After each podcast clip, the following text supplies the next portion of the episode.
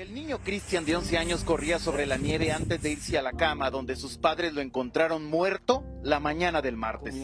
Su mamá entre llantos dice que las temperaturas congelantes pudieron ser la causa. The family says the temperature inside the mobile home got all the way down to 12 degrees overnight on Monday. Despite several layers of bed sheets, the cold proved to be too much. En medio de una de las peores ondas gélidas en la historia, la tragedia llegó hasta la casa de una familia hispana en Conroe, Texas. Así es como la mayoría del mundo conoce a Cristian Pavón, a mediados de febrero de 2021, por los titulares anunciando su muerte en medio de una de las peores tormentas invernales en la historia de Texas. Una tormenta que dejó a millones sin electricidad y agua durante días y que le costó la vida a 246 residentes del estado. La mayoría, como al principio se sospechaba había sucedido con Christian, murió de hipotermia. Otros por intoxicación por monóxido de carbono al dejar sus carros u hornos encendidos en búsqueda de calor. O por accidentes debido al mal clima.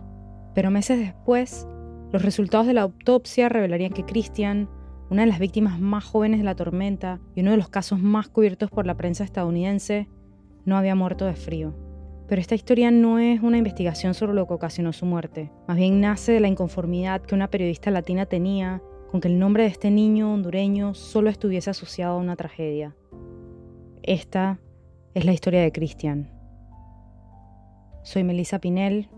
Y yo Leila Nilipur, y esto es Indomables, las voces de Centroamérica.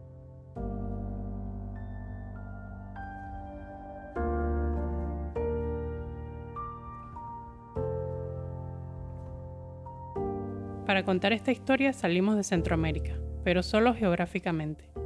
Culturalmente hablando, es imposible separar las realidades que se viven en esta región de las realidades que vive la diáspora centroamericana en los Estados Unidos, especialmente entre las primeras generaciones de migrantes, como Cristian y su mamá. Andrea Salcedo, periodista panameña basada en Washington, nos sigue contando. La noticia de la muerte de Cristian llegó a mi escritorio unos días después de que sucediera en ese entonces, a pesar de mis esfuerzos por contactar a su madre, María Elisa Pineda, no logré conversar con ella y me tocó armar una nota con la información que habían compartido los medios de Texas. Como periodista, es común que no todas nuestras fuentes quieran abrirnos las puertas en los peores momentos de sus vidas. Por eso, a pesar de haber tratado de contactarla durante algunos días, eventualmente dejé de llamarla y enviarle mensajes para respetar su duelo pero como latina viviendo en los Estados Unidos, había algo que no me permitía soltar esta historia. Yo siempre me quedé como que con... Usted sabe cuando hay historias que como que se le quedan a uno como periodista, como no no podía dejar de pensar en como que Cristian es más que esto que a él le pasó y es simplemente uno de los tantos que murieron eh, y uno de los más jóvenes que murieron en esta tormenta de nieve. Esta soy yo conversando con Domingo García, el entonces abogado de María Elisa. No sé por qué decidí contarle a él por teléfono, sin siquiera conocerlo, cómo me sentía respecto a la muerte de Cristian. Quizás pensé que siendo alguien cercano a la familia y latino, me entendería. Recuerdo la sensación de frustración que tenía luego de más de un año cubriendo la pandemia Escribir notas sobre tragedias y muertes era casi que mi día a día, y no me alcanzaban las horas para profundizar ni para darle seguimiento a cada una. Era una carga difícil de llevar, especialmente cuando las tragedias eran sobre latinos. Esto era lo que más me incomodaba de la muerte de Christian. Me parecía injusto que su memoria solo fuera un resultado más en una búsqueda en Google. Un niño hondureño que había emigrado con su mamá a Texas buscando el sueño americano hoy era solo una estadística lamentable. Así que, tres meses después de su muerte, en mayo de 2021, volví a contactar a su mamá. En la llamada me dijo que prefería no dar más entrevistas, que era muy doloroso, pero también me dijo que le diera unos días para pensarlo. Así que unos días después le envié una nota de voz. Hola, buenas tardes, señora María Elisa. Ayer no la llamé porque realicé que era el Día de la Madre y no era quizás el mejor momento para conversar especialmente eh, sobre esta historia, eh, pero como le dije en mi mensaje, eh, me encantaría poder empezar a hablar con usted si, está de acuerdo y, que me diga también sus preocupaciones un poco sobre, sobre la posibilidad de hacer esta historia, pero más que todo y que usted me conozca más a mí, no tenemos que hablar, como dije, de Cristian eh, del todo. Al principio quiero, quiero empezar a conocerla y, e ir a su paso. Durante un par de semanas le envié algunos mensajes más sin obtener respuesta. Por esas fechas también le habían entregado a María Elisa los resultados de la autopsia de Cristian. Resultados que cambiaron todo lo que se decía sobre su causa de muerte hasta ese momento. Y me imaginaba que debían ser días difíciles para ella, así que respeté su silencio y no insistí más. Y luego me llegó una llamada. Era María Elisa. Y en esa llamada se abrió.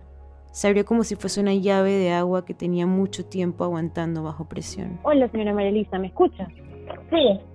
Ok, perfecto. Déjeme asegurarme de que esto está grabando, pero antes que todo quería eh, agradecerle por eh, aceptar conversar conmigo. Esta primera llamada con María Elisa duraría una hora y cuarenta minutos.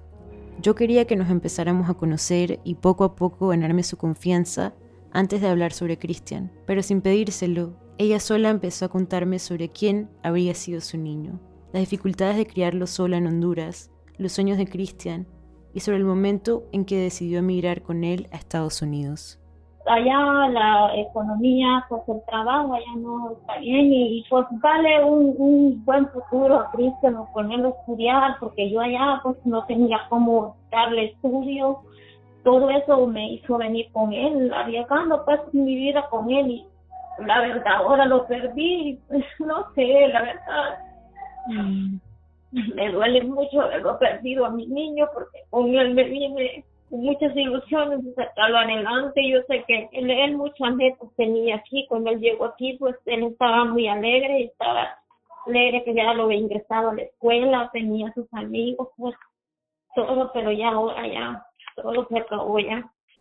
Al final de esa llamada, María Elisa me invitó a visitarla en Texas para conocer quién era Cristian hablar con sus familiares, maestros y vecinos, y quizás visitar el tráiler donde su hijo pasó su última noche. Así que, semanas después de esa llamada, empaqué mi maleta y mi equipo de audio y abordé un vuelo para compartir con la familia de Christian por una semana.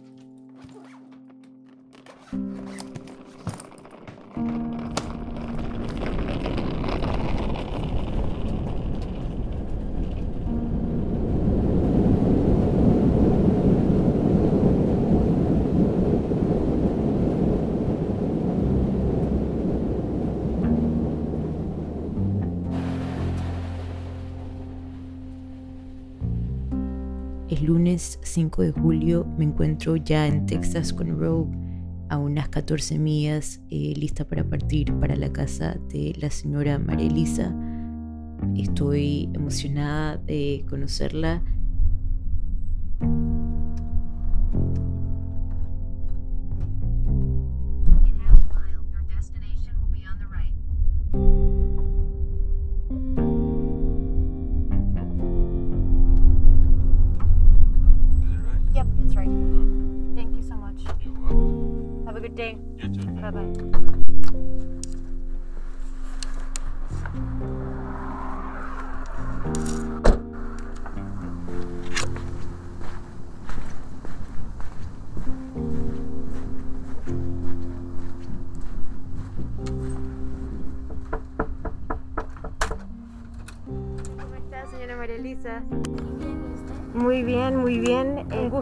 Hola.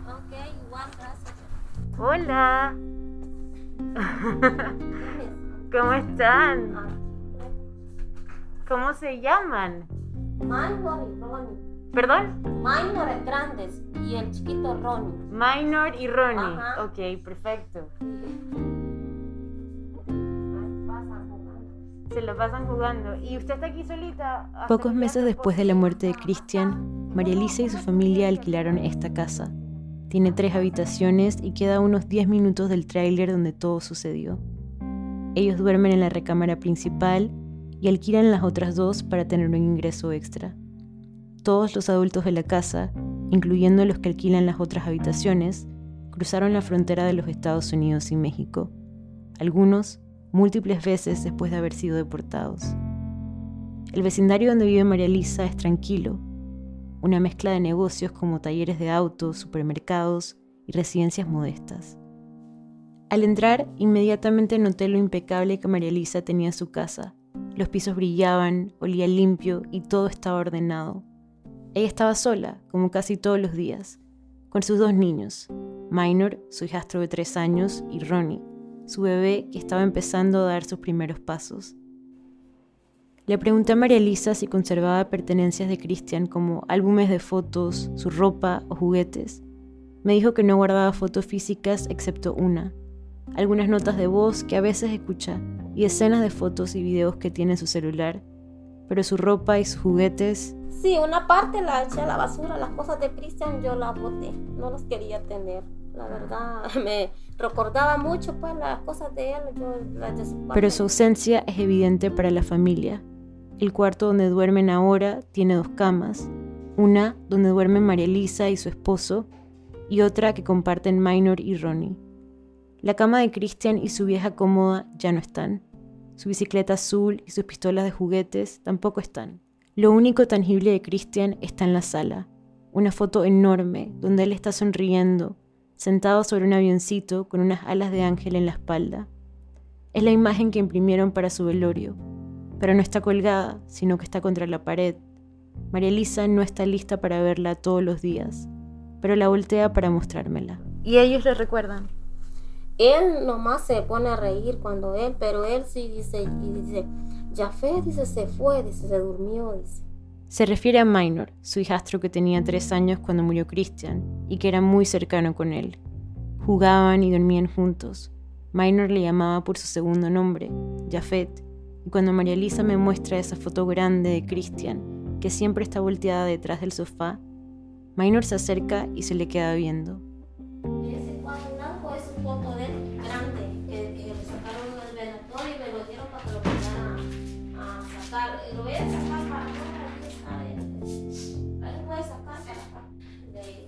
con, el avión.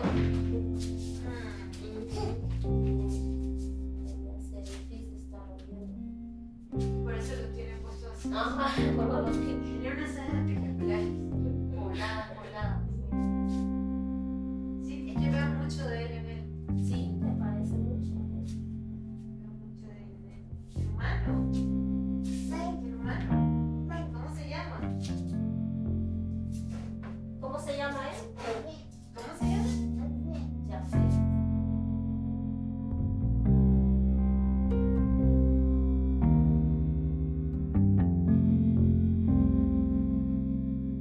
Hace casi cuatro años se fue de Honduras, y aunque mucho es diferente para María Elisa, la realidad es que quizá no han cambiado las cosas que ella hubiese querido cambiar. Su propósito principal para emigrar, darle un mejor futuro a Cristian, se lo arrebató su muerte inesperada. Como millones de centroamericanos que han migrado, María Elisa estaba en búsqueda del sueño americano. Algunos de sus familiares ya habían cruzado la frontera de México y Estados Unidos y ofrecieron pagarle el coyote, unos 7.500 dólares. Entonces yo le dije al niño, le dice, le dije, lo vamos a ir, le digo yo, a ver si pasamos luego para Estados Unidos, luego allá, de veras, dice, vamos a irnos para allá, dice, a ver a, mi prima, dice, y a mi tía, que tanto, dice, quisiera verla, dice, llegar, llegar allá donde ellos, dice, a jugar con mi prima, dice, a convivir con ellos de vuelta, dice, sí está bien, le digo, primeramente Dios, le digo que vamos a llegar allá, le digo, allá usted va a tener un estudio mejor que aquí, le digo yo, y todo va a ser diferente, le digo. Cristian nació en el 2009, el año del golpe de Estado en Honduras. Para ese entonces, Honduras ya era el segundo país más pobre de Centroamérica, y luego del golpe, la pobreza y desigualdad aumentaron aún más. Cuando Christian tenía unos tres años, sus papás se separaron y se mudó junto a su mamá a la casa de sus abuelos maternos en Morazán y Oro. Yo contacté al papá biológico de Christian para esta historia en múltiples ocasiones, pero no obtuve respuesta. Mientras María Lisa trabajaba limpiando casas de familias, los abuelos de Christian lo cuidaban. Él lo llegó a caer mucho, le decía papá a mi papá, el papá le llamaba. Y a mi mamá también, mamá le llamaba, no le decía abuelos. Cuando Christian cumplió la edad suficiente para entrar a kinder, ya estaba tan apegado a sus abuelos que no se quería ir, sino que prefería quedarse ayudándoles en su pequeña finca. A veces mi papá salía, él se iba con él, a veces a traer leña, así que iban a cortar árboles, él se iba. Siempre ayudándole a mi papá, con mi papá ha sido bien, era él bien apegado con él más, pues más se la pasaba con él eh, ayudándole en cualquier cosa. Cristian era un niño alegre y amistoso. Si iba a algún lugar y no conocía a nadie, siempre buscaba la manera de conversarles. Le gustaba montar bicicleta y jugar con su prima Andrea y amiguitos. Pero a medida que fue creciendo, a María Elisa le preocupaba que las circunstancias o influencias de su entorno lo llevaran por malos caminos, como terminar uniéndose a una pandilla. Sí, mi papá y mi mamá no estaban de acuerdo que me trajera al niño. Pero para María Elisa, hacer el recorrido hasta Estados Unidos, con todos los peligros que eso implicaba, se sentía como un riesgo menor que quedarse en Honduras. Y sus razones para emigrar no eran muy distintas a las de la mayoría de hondureños. Según un estudio de la Organización Internacional para las Migraciones, los hondureños emigran por tres causas, buscando mejores condiciones de vida, porque quieren reencontrarse con familiares o porque están huyendo de la violencia. Así que a finales de 2018, María Elisa y Cristian emprendieron su camino. Yo eh, cuando salí con Cristian de la casa, pues me vine a una terminal, ahí me recogió la persona que me iba a traer, nos trajo en una camioneta hasta hasta Guatemala nos trajo y de allí nos mandaron con otra persona, con en otra camioneta ya hasta llegar a México. En el camino fueron recogiendo más personas y en el transcurso de la travesía cambiaron las camionetas por un bus que los llevó hasta la frontera de México con los Estados Unidos, específicamente el estado de Texas. Y usted cruza el Río Grande en balsa. Sí, en, una lancha que le llaman ahí, este, ahí nos cruzaron con todos los compañeros que venían. Y una vez cruza el río, ¿qué pasa? Eh, nomás cruzamos el río y ya migración ya está al otro lado y ya nos... Y acá hay algo que debemos dejar claro. Para María Elisa y Cristian, el plan siempre fue entregarse a las autoridades estadounidenses y pedir asilo. Los hace preguntas, nos piden los datos y ya ahí nos llevan para un centro de detención. Y tuvieron mucha suerte. Algunas madres fueron separadas de sus hijos. Para María Elisa le pusieron un grillete y le permitieron quedarse con Cristian en el centro de detención en McAllen, Texas. Cuando estuve en el centro de detención, Cristian, pues yo lo, yo lo tuve en mis brazos. Eh, se durmió ya cuando, cuando recuerdo que cuando nos llamaron, él estaba dormido, yo lo desperté y le digo yo, Cristian, luego levántese, luego que nos están hablando, luego ya nos vamos, creo, luego yo no sé para qué nos llaman, le digo yo. Entonces él me dice, de veras mamá, me dice, ya nos vamos, dice, ay, dice, ya nos van a dar la salida. así como me dijo él, sí, para eso era para dar una salida y ya él ya estaba muy alegre ya porque ya venía por de mi hermana y pone su prima y así fue. Para poder salir del centro de detención donde estuvieron recluidos por un día, María Elisa tuvo que decirle a las autoridades migratorias con qué familiar se iba a reunir en los Estados Unidos y en dónde vivían. En su caso, era su hermana, que vivía en Conroe, Texas. Además, su hermana debía correr con los gastos de los pasajes de bus desde McAllen hasta Conroe. Con frecuencia, cuando los centroamericanos piensan en mirar a Estados Unidos en búsqueda de mejores oportunidades, creen que la parte más difícil es cruzar la frontera.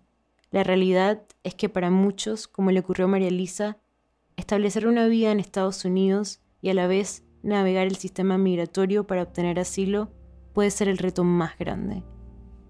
Y una vez eh, llegan a Conroe, Texas, ¿cómo es esto para Cristian? O sea, esta nueva experiencia, un nuevo país, están en Estados Unidos, que es lo que él quería, va a ver a su tía, va a ver a su prima, él está, llegó, bueno, llegamos ese día, nos fueron a encontrar a la terminal.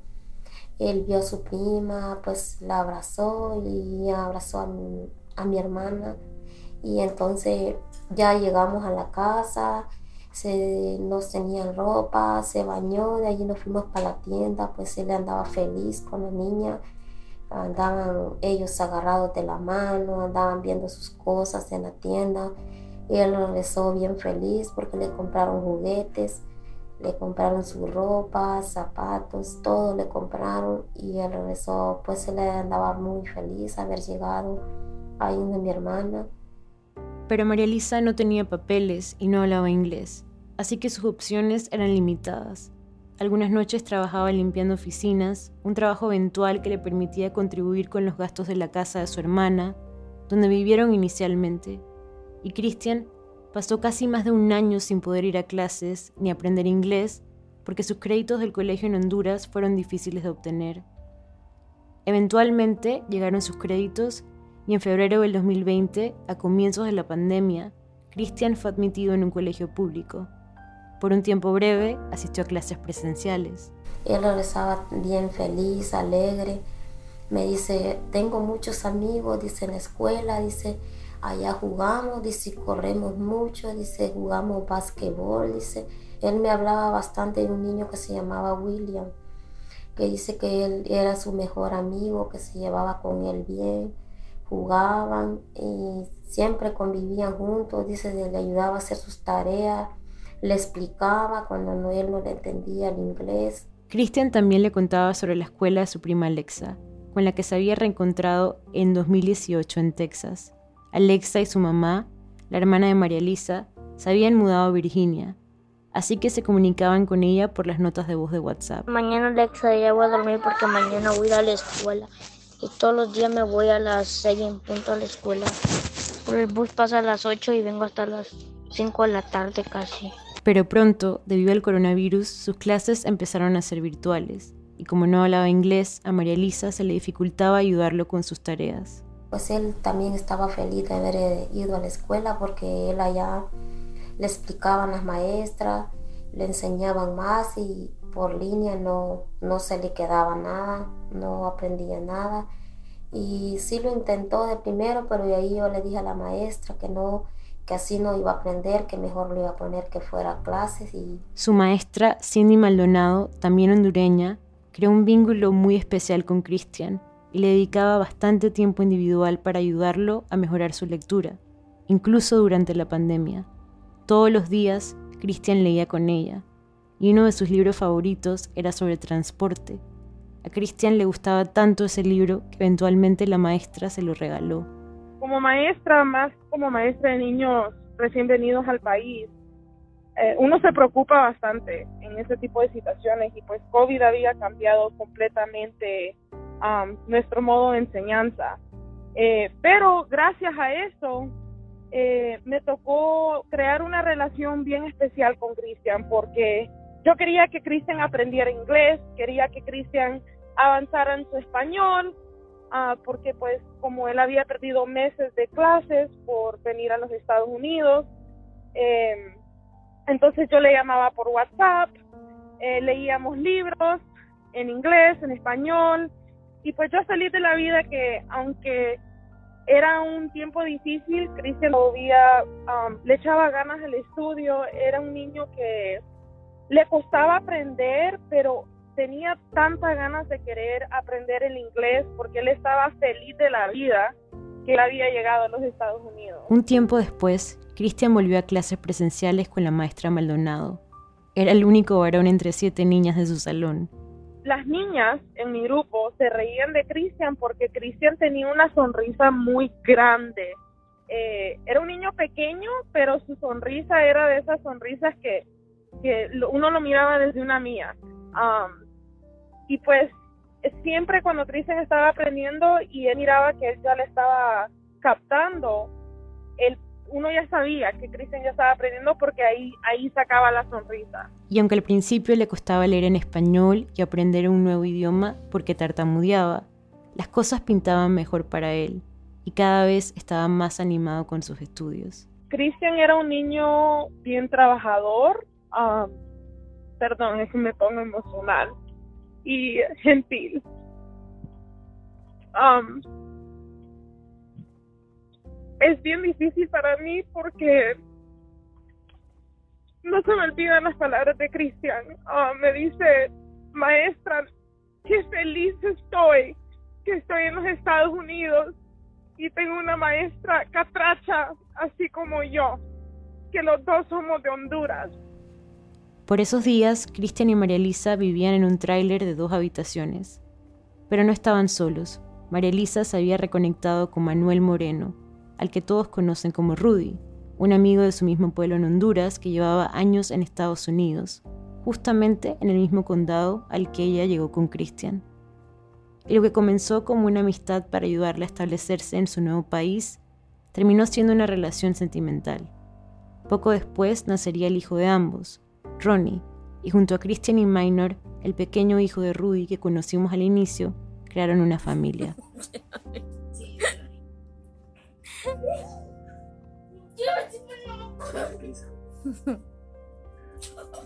Cristian, ya.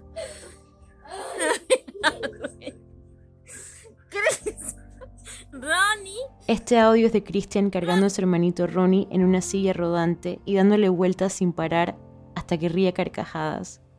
Christian tenía una linda relación con sus dos hermanos menores y se llevaba muy bien con su padrastro Rudy. Le gustaba acompañarlo a trabajar en su negocio de paisajismo por una pequeña mesada. Una de sus actividades favoritas era cortar la grama en las casas de los clientes de su padrastro. Así me lo contó Rudy. O él se ponía a platicar también con los clientes que hablaban español mío, él se ponía, como él no sabía mucho inglés, este, se ponía a platicar con ellos y agarraba confianza ya lo agarraban para mover cualquier cosa y, y también le daban ahí, le pagaban por lo que hacía. ¿Cuál era la cosa favorita que cuando él iba a ayudarlo con los jardines, que era lo que a él más le gustaba hacer? Oh, era agarrar el tractor le gustaba porque como ahí andaba montado en, él, le gustaba que correr en el tractor. Y, y ahí se ponía a agarrar el soplo también. Pero le gustaba andar ahí conmigo en la, como hago unos cortes en la, en la orilla de unos lagos. él le gustaba ir porque le gustaba tirarse a bañar ahí, en el lago. Y ya de ahí se venía ya los veníamos y se ponía a pescar también y ya los venía. Tal como había sido con su abuelo en Honduras, Cristian era muy colaborador con su padrastro y siempre estaba dispuesto a acompañarlo a trabajar para aprender con él. Sí, yo creo que sí, porque yo le decía, me voy a lado mañana si quieres ir, sí, vamos, me decía. Y ya estaba listo en la mañana. Y, ya, y lo digo porque le gustaba andar conmigo en la calle decía que no le gustaba estar mucho en la casa y quería enseñarte a ver cómo se hacía varias cosas y porque él quería, cuando estuviera grande quería tener dinero para comprar lo que él quería. Cristian soñaba con convertirse en piloto o policía para poder comprarle una casa grande a su mamá y hermanos y otra a sus abuelos en Honduras.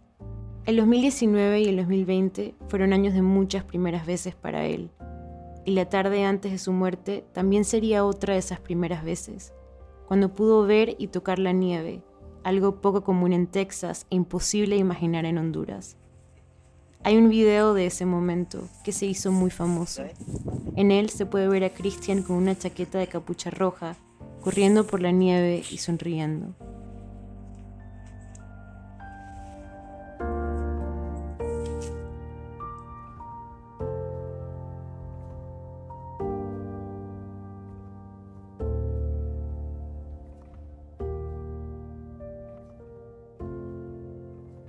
Para contar lo que transcurrió el día que Cristian conoció la nieve y la mañana siguiente, María Elisa accedió a visitar el tráiler conmigo. En el camino traté de hacerle algunas preguntas, pero ella prefirió guardar silencio.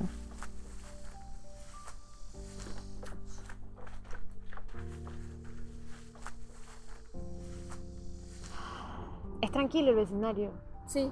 Más tranquilo y más callado que, que la casa ahora donde están, porque donde están ahora tienen una vía principal. Ajá. Y aquí no. No, aquí no. Aquí era más seguro para que él jugara. Ajá, sí. ¿Será que entramos o caminamos hacia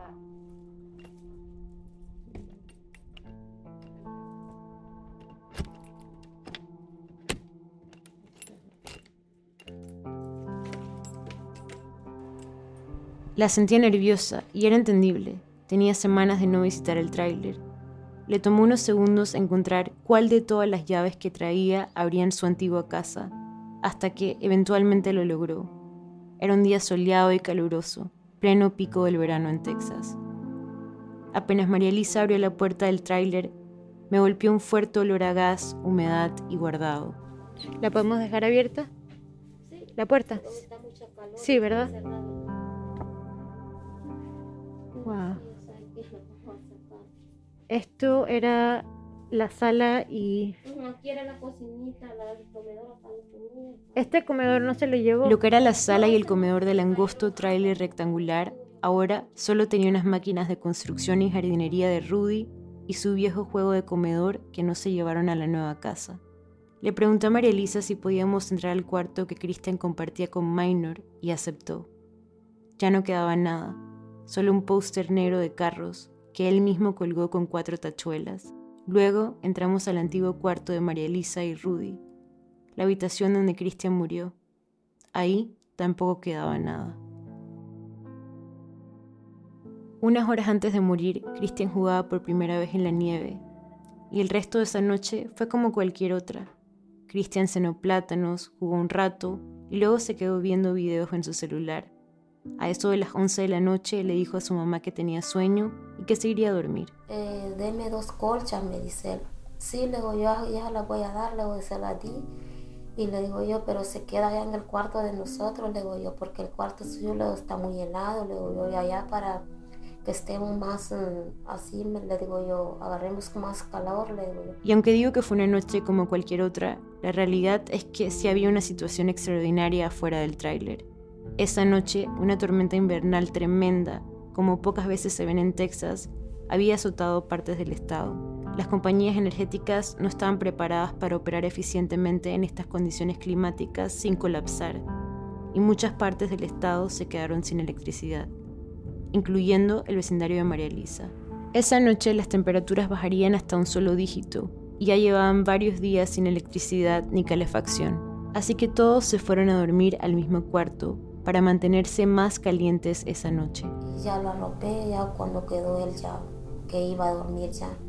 Ya, ya después yo, yo arreglé al niño chiquito, me acosté, ya pues ya no, ya no volví a platicar con él. A la mañana siguiente, como a las 10, regresó la electricidad.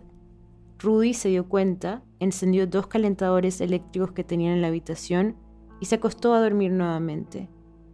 Luego se fueron despertando uno a uno. María Elisa preparó el desayuno e hizo café, pero Cristian seguía sin despertarse. Él era conocido por dormir hasta tarde los días que no tenía clases, así que nadie sospechó nada. Hasta que se empezaron a listar para salir a comprar agua y comida. Y cuando yo voy a levantarlo, aquel, la, la, esta se puso a, alistar al de tres años, al mío. Y me dijo, mientras anda, hablámele a aquel, me dijo que se levante. Y cuando lo voy a, hablarle y hablarle, no me hacía caso. Yo, no lo meneaba, pero se meneaba la cama. Y le digo yo, no se quiere levantar, anda a hablarle tú si quieres, le dije, porque mira. Y ya le quito la cobija, así como se había quedado en la noche que me dijo iba a dormir, así estaba tapado de pie a cabeza. Cristian estaba tal cual se había ido a dormir. Tenía un abrigo de invierno, dos camisetas, dos pantalones y dos pares de calcetines. En una mano tenía el celular y todavía tenía sus audífonos puestos. Pero Cristian no respiraba y Rudy se empezó a desesperar. Y entonces fue cuando le dije yo, hablemosle a la policía. Y me pongo a llamarle a la policía y no me, me dejan en espera. entonces le hablé de vuelta a, mi hermano, a la mujer de él que habla inglés. Le dije, vení ahorita en caliente porque se murió acá el niño. Le dije dile a tu mujer que le habla a la policía que a mí me tienen en espera, le dije, y, yo no sé, ya se está poniendo tarde, le dije. Cuando habla de la mujer de su hermano que habla inglés, Rudy se refiere a Yalitza Yera, que fue con su esposo al tráiler apenas María Elisa y Rudy les llamaron para pedir apoyo llamando al 911. Esta es Yalitza. Entramos y Rudy los abre la puerta y está en el teléfono pero me espera con 911 y yo pues me meto para ver dónde está Elisa y Elisa está al lado de Cristian, moviéndolo, moviéndolo, llorando, diciendo que mi Cristian se me murió, se me murió, le dice. Y yo al entrar la puerta nomás me quedé así como que todo se me paró en ese momento. Y ya como que me estaba pegando, realmente se le murió el niño. Hablé a 911, me dijeron cuál es tu emergencia. Ah, les dije, pues mi sobrino, yo creo, no, no me está respondiendo, yo creo que está muerto. Y me pidió la dirección, me, me, fui a parar enfrente de la puerta del cuarto y me dice, ¿tú crees que, que está pasado de ayuda? Y yo nomás me puse a llorar, ni le pude contestar a la operadora del 911. Y me dice, si no, si no me dices lo que está pasando, no, no te puedo ayudar. Uh, háblame por favor, contéstame. Entonces me tuve que salir afuera de la traila y le expliqué, dame un segundo, no me cuelgues, deja, respiro un poco para poder hablar. Entonces ya le expliqué, pues así lo encontraron, no se está moviendo, ¿qué le puedo hacer? La operadora del 911 les indicó que lo bajaran de la cama y le hicieran CPR. Aunque traté de obtener la grabación de esa llamada, las autoridades de Texas me negaron la solicitud porque se trataba de la muerte de un menor. Mientras trataban de revivirlo, llegó la ambulancia. Cuando ellos llegaron, nosotros salimos y yo creo que ni al minuto, dos minutos, yo creo lo más, salió un bombero a decirnos que pues ya no era, ya no podían hacer nada por él. El reporte de la policía de Conroe y del detective asignado al caso, el detective Davis, narra lo que les acabo de contar sobre la muerte de Christian, pero da detalles adicionales. Describen el tráiler como grande, viejo y deteriorado, pero limpio y ordenado. En él veo que le preguntaron a María Elisa y a Rudy si alguno de ellos se sintió enfermo esa mañana, y ellos contestaron que no. Además, solicitaron una inspección de niveles de monóxido de carbono a los bomberos de Conroe. Los niveles estaban normales. También les hicieron pruebas de sangre a los adultos para descartar que hubieran consumido alcohol o drogas esa noche. Los resultados dieron negativo. Yo hice una búsqueda extensiva de sus antecedentes criminales y con el Departamento de Servicios de Protección de Niños y Familias de Texas y no encontré récord de nada. Los días posteriores a la muerte de Christian, Yalitza tomó la iniciativa de apoyar a María Elisa con una página de Facebook y GoFundMe para Christian, para dar a conocer la tragedia e intentar recaudar fondos para repatriar su cuerpo a Honduras. Él quería volver a estar cerca de sus abuelos y allá lo querían enterrar. La meta inicial solamente eran 5 mil dólares. Al principio, pues eh, Univision y Telemundo igual lo publicaron y ahí pues se iba poco a poquito. Y pues nosotros ni los estábamos fijando. Hasta que una persona con muchos seguidores en TikTok lo publicó y se empezaron a disparar las donaciones. Pero también se hizo muy visible el caso y empezaron las críticas en distintas páginas de noticias. Principalmente culpaban a María Elisa de la muerte de Christian y hasta comentaban que no tenían derecho a exigir nada porque no eran de Estados Unidos. En ese momento fue cuando les contactó un asistente del abogado Tony Bosby. Según María Elisa, el abogado le dio a entender que le quería apoyar con el velorio o la repatriación del cuerpo de Christian, pero luego de firmar los papeles se enteró por medio de las noticias que Tony Bosby estaba demandando a las compañías energéticas en su nombre por más de 100 millones de dólares. Entre los 246 residentes de Texas que murieron durante esa tormenta invernal, Christian se convertiría en su víctima más famosa por causa de esta demanda. Pero María Elisa no quería demandar a las compañías energéticas. Y yo le dije, yo no quiero demanda, porque yo, bueno, le dije a Domingo que tenía miedo de que me acusaran de algo, no sé, le digo yo, yo no tengo papeles ni nada. Cuando dice Domingo, María Elisa se refiere a Domingo García, el segundo abogado que contrató para tratar de remover la demanda de Tony Bosby contra las compañías energéticas. Yo siempre les dije a ellos que no, con nada iba a recuperar a Cristian ese vacío no lo iba a llenar con dinero ni con nada. Mientras lo que se especulaba en los medios era que Christian había muerto de hipotermia, El detective Davis no estaba tan convencido. En marzo, según su reporte, hizo un experimento en el tráiler.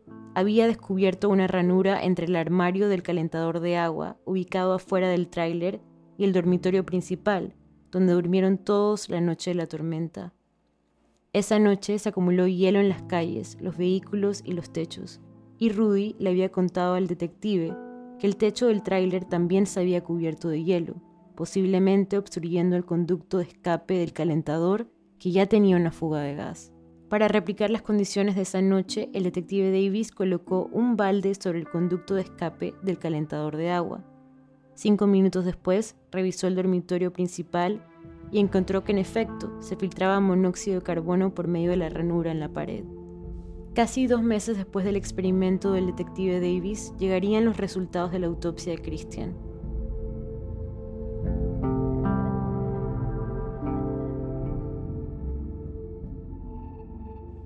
El velorio de Christian en Texas se transmitió en vivo, a través de la página en Facebook de LULAC, el League of United Latin American Citizens, la organización de membresía hispana más grande y antigua del país.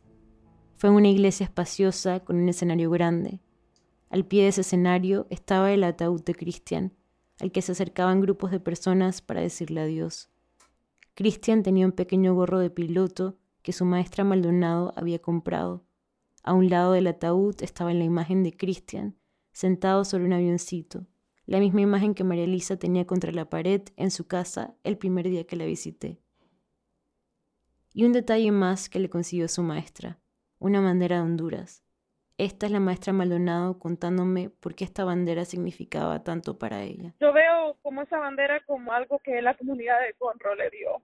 Ah, somos bastantes hondureños aquí en Conro y ah, perder a, uno de nuestros niños eh, fue algo impactante para muchos. La transmisión del velorio duró dos horas y media. Se podía sentir cuánto la gente quería a Cristian. Le cantaron, recitaron poemas y sus familiares y maestros contaron sus recuerdos más bonitos con él. From the moment he walked into our campus, his smile was bright, his demeanor was sweet, and his eagerness to learn was vibrant. Cuando él llegó a nuestra escuela, siempre miramos un niño sonriente, feliz de querer aprender y siempre activo en las clases de los otros maestros. He transitioned to a new country and a new school with such ease and immediately connected with his peers and his teachers. Tuvo una transacción nueva a un nuevo país, a una nueva escuela y no le fue difícil a él hacer amigos. Christian loved learning and would get so excited when he was taught something new, especially English. Él le encantaba aprender, especialmente el inglés. Él se ponía tan feliz cuando aprendía algo Hoy nuevo. Hoy día le voy a contar cómo fue el primer día de Christian en mi clase. Maestra, ¿es cierto que vamos a tener un nuevo niño? Me reclaman mis siete niñas recién venidas. Sí, niñas, ya mañana empieza con nosotros. Se llama Cristian. Ay, profe, por fin un varón en nuestro grupo. Me reí. Sí, tienen razón. Qué privilegio para él estar rodeado por siete niñas. Espero que no me lo asusten. El siguiente día, en la tarde, recibimos a Cristian en nuestra clase. Todas las niñas querían que Cristian se sentara a la par de ellas. Ese día nos tocó ir a la biblioteca y a Cristian le tocó trabajar con siete niñas muy activas, pues nos pusimos a trabajar en grupo pequeño. Cuando grita una niña, Miss, mire a Cristian, qué bonito él con sus chocullos. ¿Sus qué? Yo no me sé esa palabra, ¿qué es eso?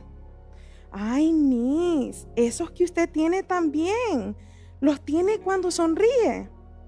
Oh, ustedes están hablando de los dimples de Christian. Ay, sí, qué bonitos sus dimples. Teacher, dígale a las niñas que paren de ver mis dimples. Que tenemos que aprender inglés. Ese fue el primer día de clases para Cristian en mi salón. Cristian fue un niño que me ha dado una gran lección. No importa las circunstancias en tu vida, siempre puedes crecer, siempre puedes aprender. María Elisa no habló durante el velorio. En los videos que vi ese día se le notaba la cara hinchada de tanto llorar y en sus fotos se le veía pegada al ataúd de su niño junto a Rudy que la consolaba.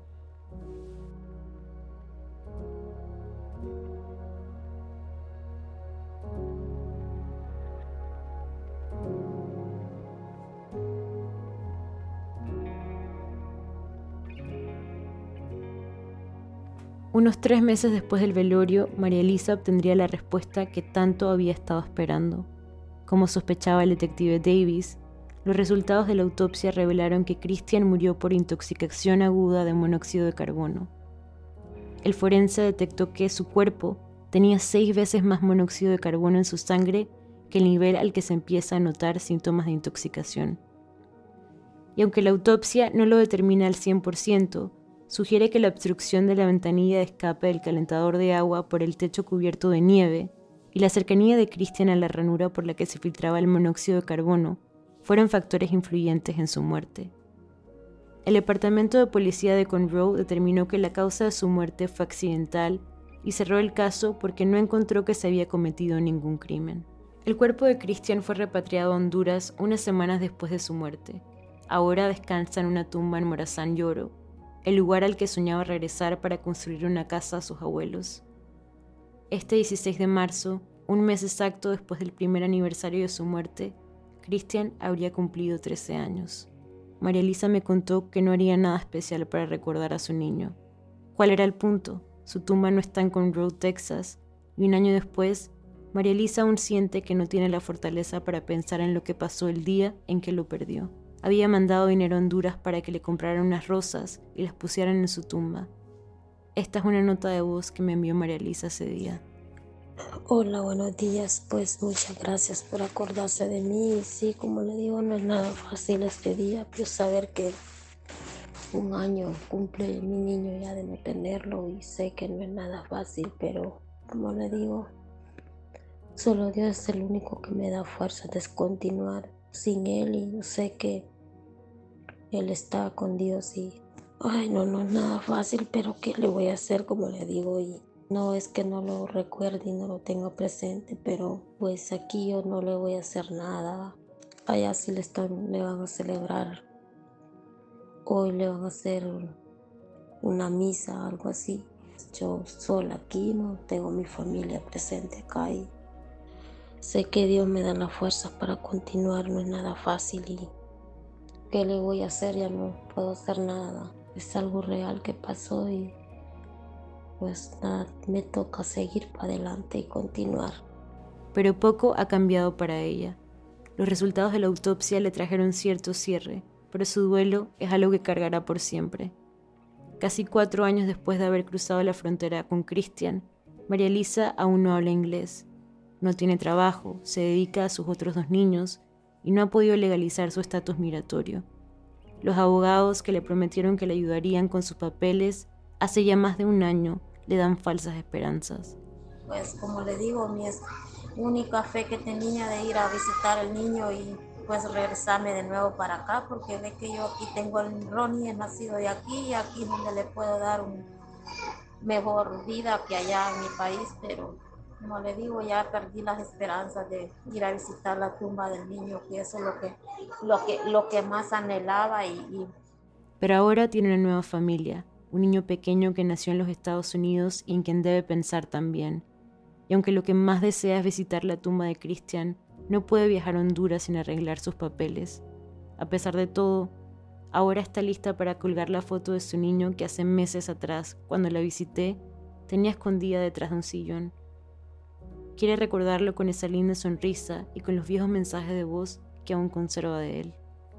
Solo me quedaron los bonitos recuerdos que conviví con él y pero como le digo, solamente que Dios me da mis fuerzas para salir adelante y seguir luchando pues por mi niño que me necesita porque si no lo tuviera el Ronnie no sé qué, qué sería de mí porque como le digo no es nada fácil recordar al niño al que con, con él convivía a todo momento y convivió conmigo hasta que esto pasó, pero como le digo, solamente Dios sabe por qué razón me lo llevó y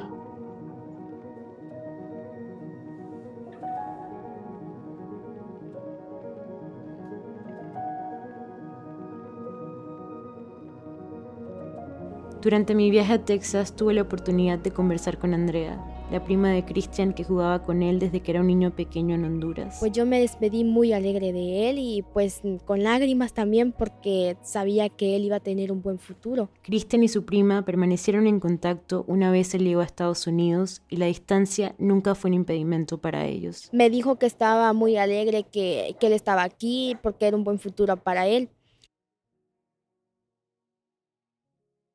De ahí cuando empezó él las clases, me enseñaba todo lo que él hacía y pues iba aprendiendo un poco inglés. De ahí cuando cortábamos así, pues mm, siempre hablábamos así o me mandaba audios y me preguntaba que cómo estaba y todo en la familia. Antes de la muerte de Cristian, Andrea ya tenía planes de venir a los Estados Unidos a reencontrarse con su papá. Cruzaría la frontera sola con la ayuda de un coyote pagado por su familia. Iría al mismo colegio que Cristian y volverían a jugar como tanto jugaron en Honduras. Pero la noticia de la muerte de su primo derrumbó su mundo. Aunque no tenía planeado cruzar todavía, Andrea quería ver a Christian una última vez, así que expeditó su cruce a Estados Unidos para poder estar en su velorio. Y pues yo pensé que lo iba a volver a ver, yo venía con intenciones de volverlo a ver. Y pues ya de repente yo salí un jueves para aquí, pero eh, mi mamá después me contó que él lo iban a mandar un viernes allá para allá para Honduras y pues yo no lo pude ver. En una ironía cruel de la vida, el día que Cristian era repatriado a Honduras en un avión, Andrea aún iba en camino con Roe. No pudo despedirse de él. Pero unos meses después de su muerte, Andrea soñó con su primo. Todavía cree que definitivamente fue él despidiéndose en sus sueños. Yo soñé que él estaba en un lugar lleno de flores. Estaba yo con él en un jardín y me decía, eh, ya, Andrea me decía, ya me tengo que ir, me decía, porque estoy en un lugar bien bonito, me decía él en el sueño. Y pues yo le decía que por qué se tenía que ir, si tenía que estar conmigo. Y pues él me decía que, que no, que ya tenía que regresar a ese lugar. Era, era, ese era su hogar. Y pues yo lo vi mm, que ya se iba él iba volando como un ángel. Yo, yo cuando desperté me preguntaba que por qué soñé ese sueño yo y pues luego yo, yo me enteré que mi primita también había soñado eso mismo. Y pues yo dije que, que tal vez está en un lugar bien y que él está feliz. Y pues ya cuando tuve ese sueño, no volví a soñar con él. El día que me despedí de María Elisa y partí al aeropuerto tenía sentimientos encontrados. Por un lado había logrado conocer ese niño que podía ser mi vecinito o un hermanito, pero por el otro, a pesar de partir a Washington con su historia, sabía que no había nada que yo pudiera hacer para que María Elisa recuperara a su niño. Yo volvería a mi casa a escribir y María Elisa cargaría con este duelo toda su vida. Esto aún me pesa.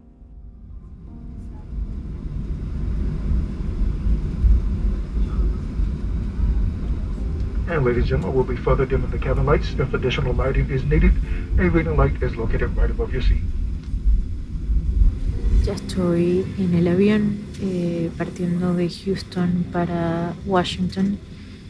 Eh, creo que como periodista eh, tengo un poco de sentimientos encontrados porque sabemos que no podemos involucrarnos con las historias y no podemos hacer más que contar la historia como es y con los datos y lo que vimos y lo que reportamos y con lo que los documentos demuestran.